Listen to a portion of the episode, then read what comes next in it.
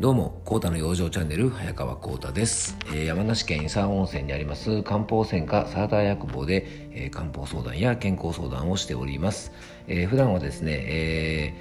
ー、健康に関する講演をさせてもらったりとか、えー、ラジオ番組に出演したり、えー、健康に関するコラムなどを、えーと、ネット上で、えー、書かせていただいて、えーと皆様に健康に関する情報をお伝えしております。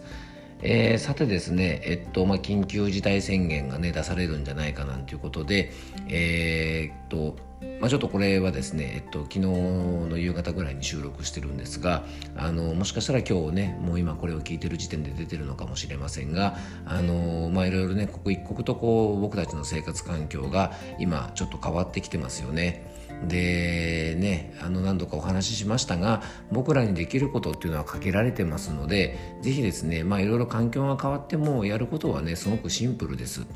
でね、あの病気の予防病気の予防、ね、コロナの予防なんていうふうにですね皆さんいろいろ気にしてる方もね本当に多いと思いますがあの何かね特別なことをするわけじゃなくてですね、えー、結構当たり前のことの中にやっぱ養生ってねいろいろあると思うんです。で、えっと、この間もねちょっとツイッターであの面白かったんですが養生っていうとですねなんか山奥に行ってですねなんかもう見たことない薬草とかを取ってきてそれを食べるとかですねなんかあの蛇とかマムシとかですねなんか普段食べないようななんかこうそういうものを食べるとか決してね養生ってそういうものじゃないんですよね。で僕らの身の回りにあるもので養生ってねとてもあの簡単にできるものなんです。えー、ですからね、えっとまあ、変わったことをするんじゃなくて当たり前のことを当たり前に、えー、しっかりやっておくことがあの一つね養生の大事なポイントなんじゃないかなと思いますのであのぜひですねそんなことを気をつけながらできるだけあのね、えっと、ちょっと今非日常的な時間も多いのですがあの日常の生活が送れるようにですね、えっと、気をつけながら生活していきましょう。えー、とさてですね今日はですね、え、っと昨日ですね自分の気質とか体質を知るのに、えー、自分のですねまあこう履歴書みたいなやつを作ろうなんてねお話をしましたで自分の病歴とかですね自分のこうねどんな風に自分が成長してきたかってことをですね、えー、こう履歴をたどっていくと結構いい自己分析ができると思うんですね。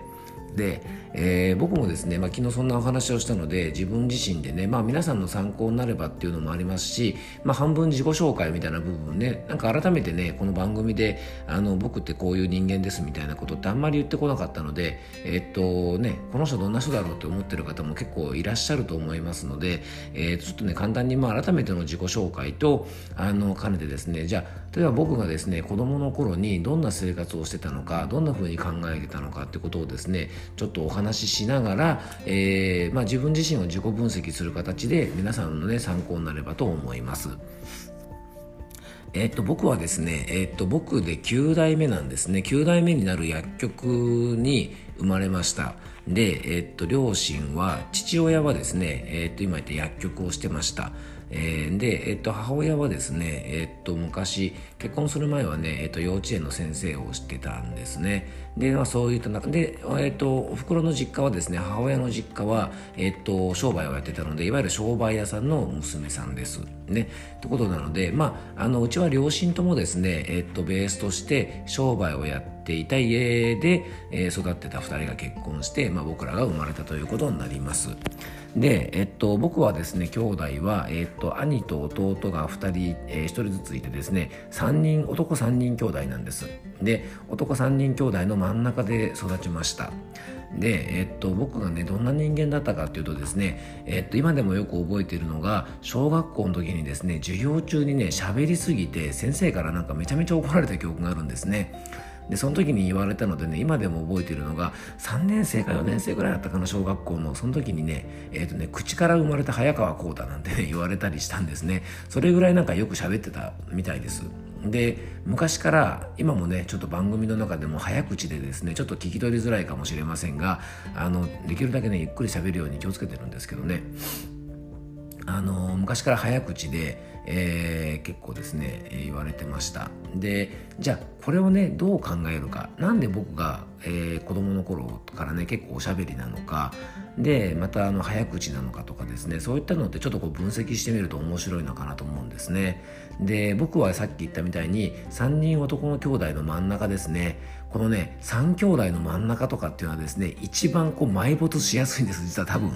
うん。で、えっと、まあ、兄はですね、まあ、当然長男なので、まあ、やっぱ大事にされますよね。やっぱ長男ってね、やっぱり、こう、特別な存在、第一子というので、長女だろうが長男だろうが、やっぱり、あの、特別なもんですよね。で、またね、えっと、この三ね、弟ですね、末っ子。やっぱ、末っ子というのはですね、まあ、いつのようになってもやっぱり可愛がられるんですね。親からすると、やっぱりいつまでもね、小さいイメージもありますし、やっぱり小さくて可愛いってことでですね、えー、末っ子も結構可愛がられると。その中で一番埋没するのが、えー、まあ僕みたいなね、次男坊であったりとか真ん中の子なんですね。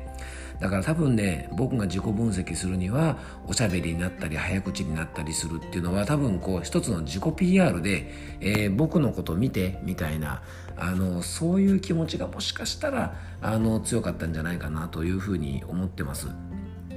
だからそういった意味では承認欲求みたいなものは結構強いのかなって思います。だからそれもあってこういうねえっとポッドキャストでお話しさせてもらったりとかえっと僕あの SNS なんかも割とですね早い時期からなんか面白そうだなと思ってやってたんですがあの結構投稿とかもねちゃんとしてるんですね。多分これはねやっぱり昔からそういう承認欲求じゃないですけどもまあなんか認められたいっていうのではちょっと違うのかな。認められたいというのはちょっと違うのかもしれませんがやっぱりいろんな人とつながりはあって、まあ、コミュニケーション取りたい、まあ、楽しくいたいとかですね自分のことをやっぱ知ってほしいっていう気持ちはやっぱりそういうね幼少期の頃から育まれてたんじゃないかなと思います。だからまああのおかげさまでですね、まあ、このポッドキャストなんかもねたくさんの方に聞いてもらったりとかあの友達もたくさんできたりとかですねしてまああの僕が今持っている承認欲求っていうのは、まあ、ある程度満たされてるのかなと思うのであんまりそこでストレスって感じないんですがもしね僕がこういう状況じゃなかったら結構ストレスを抱えているのかもしれないので、まあ、だから僕にねこう僕自身に自分が進める養生としたらやっぱりいつまでも周りの人とはですねこう一定のつながりは持っていてある程度のこう承認欲求が満たされるような環境っていうのは僕はねあの作っといた方がいいのかなって思ってます。ですので、まあ、皆さんもですねちょっとこんな風にね自分のあの昔をちょっとこう振り返ってみて、えー、何かですね小さい頃からの自分の特徴とかがあったりしたらですねじゃあなんでそれはそうなったのかなとかじゃあ例えばおしゃべりするのがちょっと苦手な方とかですね人前に出ると緊張しやすい方とかっていうのはもしかしたらその昔の子供の頃からの生活の中で何かそういうきっかけになるものがあったかもしれないのでそういうところをですねちょっと知っておくといいんじゃないかなと思います。であと生活習慣でいくとですね僕はね結構早食いなんですね。この間ですねよく噛んで食べろみたいな話をした人へおいてですね誠に恐縮なんですがあの僕もですね実は結構食べるのが早くてねあまりこう噛まずに食べてしまうことが昔から結構多くて、まあ、そんな思いもあってですねこの間はそんなですねよく噛んで食べましょうみたいな話をしたんですがこれもですね間違いなくやっぱ3兄弟の真ん中でもう食事とかはねえっとバトルなんですね。本当に。まああの食べるものはですねまあねあの両親も男3人だからってことで、まあ、たくさんですねもう本当にあのたくさんの量のご飯をいつも作ってくれてですねもう毎日お腹いっぱいご飯食べさせてもらってたんですがでもやっぱりね上と下にいるとですねやっぱりこうね取り合いというかですねやっぱりこう負けずに食べちゃう張り合っちゃうんですね。ですからやっぱりねついガツガツガツガツ食べたりとか、えー、食べることに対しては結構僕あのー、やっぱ好きなんですね食べることが。っていうのもやっぱりこれは幼少期のそういう育ち方っていうのがやっぱ大きく影響してるのかななんて思ったりします。